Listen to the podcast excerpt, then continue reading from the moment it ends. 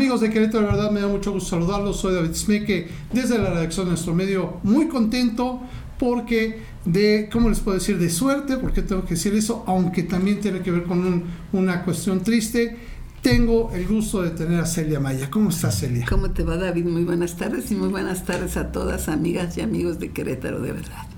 Oye, pues digo suerte porque, bueno, sabemos, nos comentaste que fue un día de asueto para, para ahorita el Poder Judicial. Fíjate que en la ley de amparo está contemplado como día inhábil para el Poder Judicial Federal el 12 de octubre. Yo no lo recordaba antes, lo tenía en la cabeza porque pues tanto como cuando fui litigante como cuando estuve en el Poder Judicial y teníamos que ver con los amparos, pues siempre tenemos que contar los días hábiles y los días inhábiles. Y entonces sí tenía muy presente esto, pero de repente que me dijeron, no, pues mañana no trabajamos porque el 12 de octubre es, ah, bueno, pues ya dijimos, no trabajamos.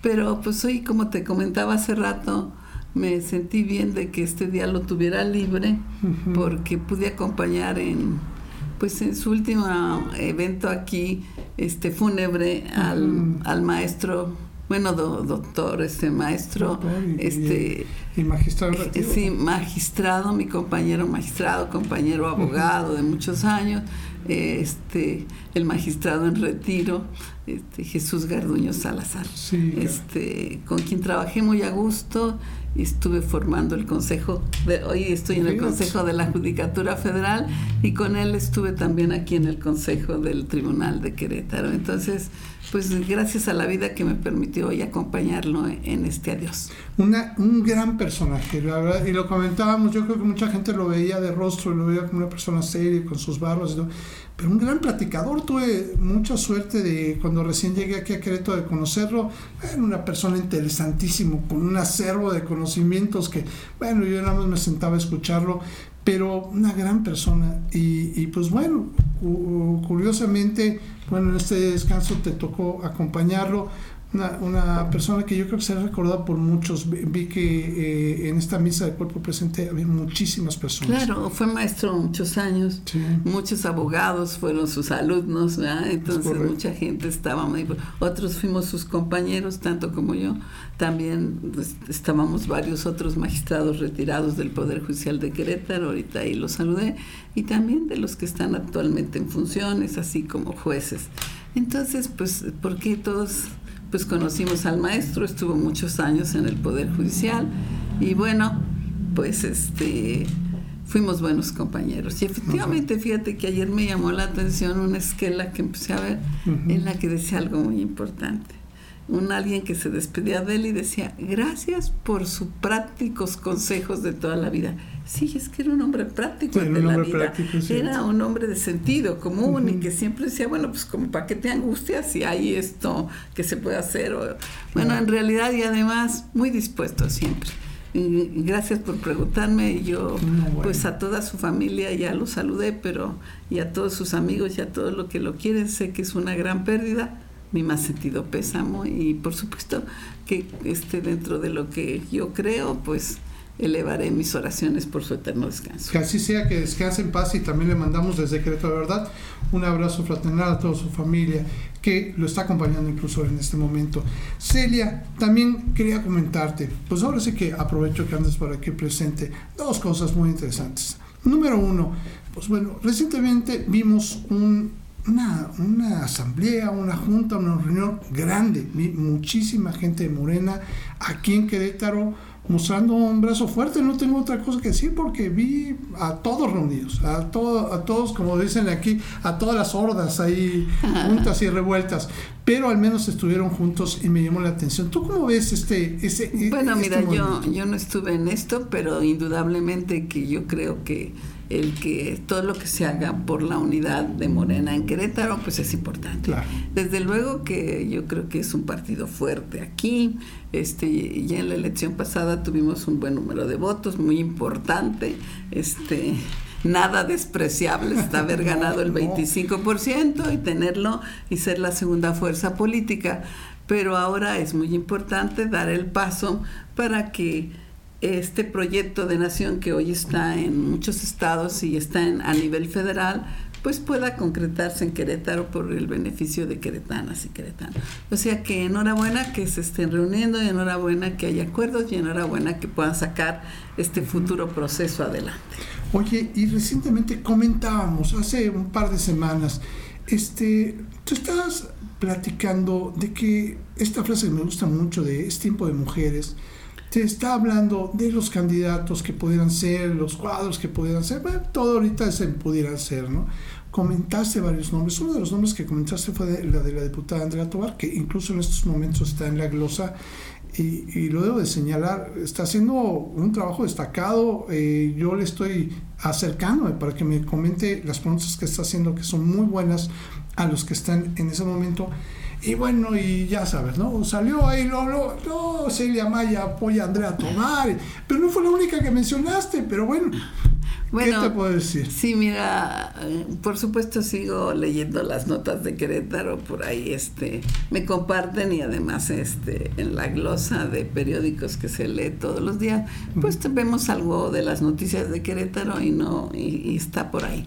Bueno, efectivamente yo creo que si hablamos de sea de Andrea, pues es una de las personas que en este momento son importantes. Yo le quiero decir a toda tu audiencia, de tanto mujeres como hombres este, que siguen, este, bueno, es, siguen mi entrevista y todo lo que publica aquí, este SMEC en Querétaro, de verdad.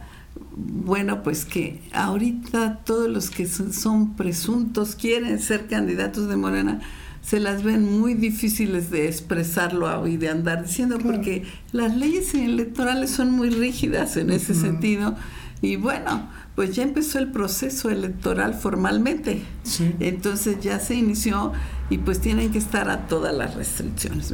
Yo en este momento pues no voy a aspirar a una candidatura porque todos saben que este, he sido afortunada de haber sido designada por el, por el Senado de la República al Consejo de la Judicatura Federal y, les explico por qué estoy hoy aquí, ¿verdad? Porque fue día, día inhábil.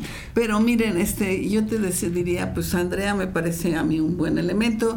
Para nadie es desconocido que siempre estuvo en mi equipo, que trabajó. este, la conozco desde el Poder Judicial, también trabajó. Es una gran muchacha desde que empezó el partido Morena y a ella que la había conocido como por el 2000 12 más o menos, ya que ya se nos había acercado, pues sí, ha estado trabajando por Morena, tuvo la oportunidad de llegar ahorita a la diputación local y creo que se ha distinguido dentro de todos los diputados actuales en, hacer un buen papel, como, como es difícil ante, ante un gobierno que ganó mayoritariamente ahí, este, que está totalmente dominada la legislatura y está sacando adelante el proyecto de Moren. Este, junto con sus compañeros, sí, por supuesto, pero creo que el trabajo de ella ha sido notorio desde mi punto de vista. Bueno, entonces creo que es una, un buen elemento. El que diga que yo la que yo la puedo estar impulsando, creo que no lo necesita, ni ella ni ninguna, porque todas las que veo por ahí nombradas tienen su carrera, tienen sus méritos, entonces, pero pues sí les quiero decir que sí la conozco y sí simpatizo con que ella pudiera alcanzar esa posición. ¿Tú cómo ves a las mujeres queretanas? Recientemente, es un tema que no hemos alcanzado a comentar previamente, recientemente el Instituto Electoral del Estado de Querétaro pues como que no impulsó la, paridad eh, secuencial, creo que le dicen, eh, el hecho de que permitían que si fue hombre, eh, un presidente del municipio, la que siguiera, fuera mujer.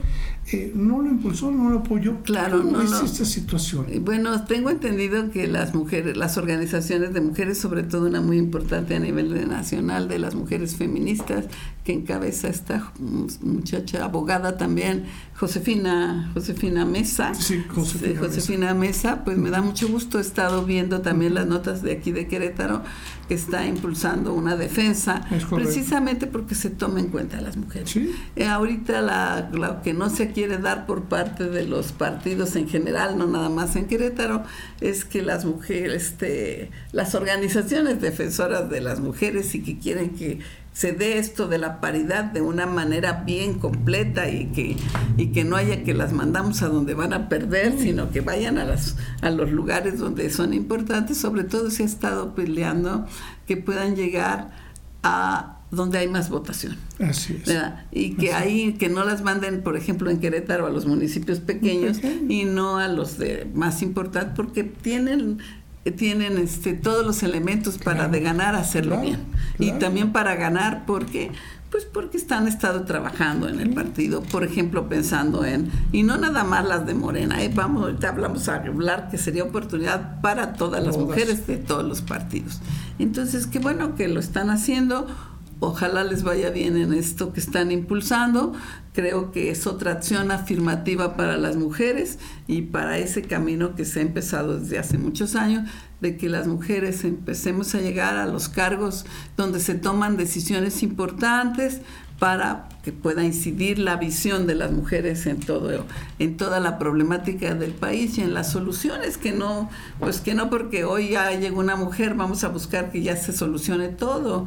Esto ha sido paulatino y así será, pero yo creo que el que ya haya la visión masculina y femenina presente nos permitirá llevar las cosas a mejores logros y a mejores resultados. Pero ya no estamos hablando ni siquiera de capacidad, la capacidad la tienen comprobada, pero a sobra, ¿no? Claro. Sino, yo sí creo que estamos hablando de oportunidad. Claro, porque se han cerrado, incluso por ahí leía que los, que los varones están haciendo una gran lucha acá, aunque sea soterrada, porque no pasen este tipo de cosas, porque quieren ellos seguir teniendo teniendo mayores oportunidades.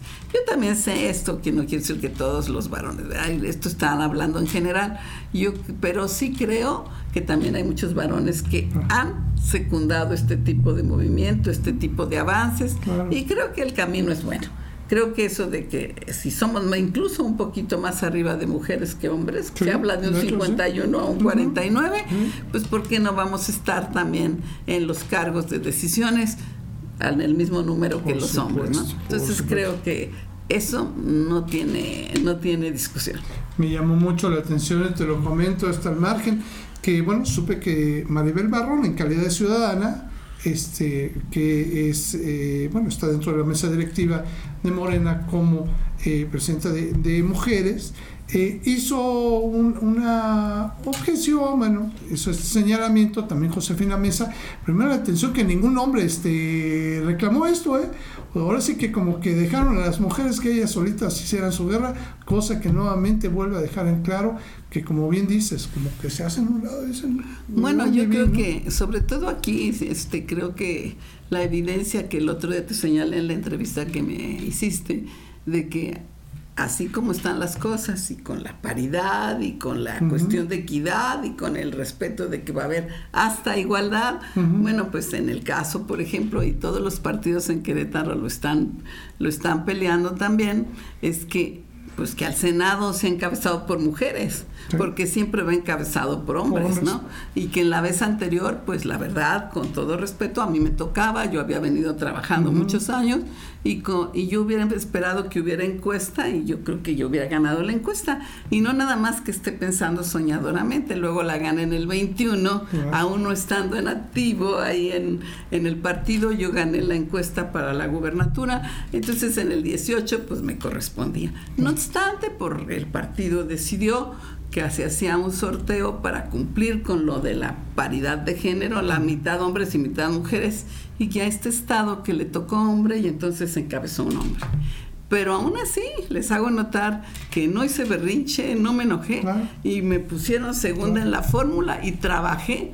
Le puse todo para ganar, como si trabajamos mucho y bueno, no logramos rebasar lo que queríamos, quedamos a muy poquita distancia, muy poquitita, podíamos ver la, hubo la posibilidad de alcanzarla, no se logró, bueno, pero ahora es natural que aquí en, en Querétaro toque mujer, y hasta ahora también en los otros partidos ha venido siendo hombre quien encabece las fórmulas. Entonces yo creo que sí corresponde que vayan mujeres de tal manera de asegurar que por Querétaro lleguen mujeres. Totalmente Bueno, llegarán mujeres al Senado. Entonces a mí me parece muy bien y, y, este, y espero que las mujeres que están luchando por esto logren en los tribunales que les reconozcan este derecho y creo que así debe ser. Totalmente de acuerdo contigo y creo que muchos hombres más tendríamos que apoyar que suceda eso porque nos beneficia a Debían todos. de sumarse todos. No, yo estoy sumado, nada más, lo, dejo en claro. bueno, Celia, ahora sí te agradezco muchísimo que hayas estado con nosotros, que te hayas dado un tiempecito, sé que es un día de asueto, sin embargo yo que ando este, dándote lata, mi duda nada más que te voy a decir, es por el que se conocía anteriormente como el Día de la Raza, ¿verdad? Mira, yo creo que... sí, porque había días. Mira, por ejemplo, me llama la, ahorita recuerdo otra fecha en que nada más la, la tiene el Poder Judicial. Por ejemplo, el 14 de septiembre para el Poder Judicial Federal es día inhábil. El 14. Pues para nosotros es el día de la corregidora, ah, ¿verdad? Pero no, la verdad desconozco, pero entre los días que están es este. Y este efectivamente, pues es el del conocido como el Día de la Raza. Que antes se le decía Día de la Raza y ya se quitó ese concepto. Ya se quitó ese concepto, pero esto es por el día que llegó Cristóbal Colón aquí a América, y que dio y que fue lo que propició que con el tiempo pues se fundieran dos razas. Es correcto. Entonces, pues hasta ahí. Pues te agradezco muchísimo que hayas estado aquí, que nos hayas regalado este tiempecito en el cual tendrías que descansar. Sé que tienes muchísimo trabajo ya en la Sí, sí, hay mucho trabajo. Bendito sea. bendito sea Dios. Y sé que andas con toda la actitud para atenderlo. Yo te agradezco y como siempre, estos son tus micrófonos y gracias por estar aquí. Muchas gracias. Gracias, a ti, amigos de Querétaro de Verdad. Yo les pido, por favor, cualquier comentario que quieran hacer con respecto a esta visita que nos hizo Celia Maya, les agradecería que lo hicieran a través de nuestras redes sociales y también a través de nuestro sitio web queretodeverdad.mx. Que tengamos un bonito día. Hasta pronto.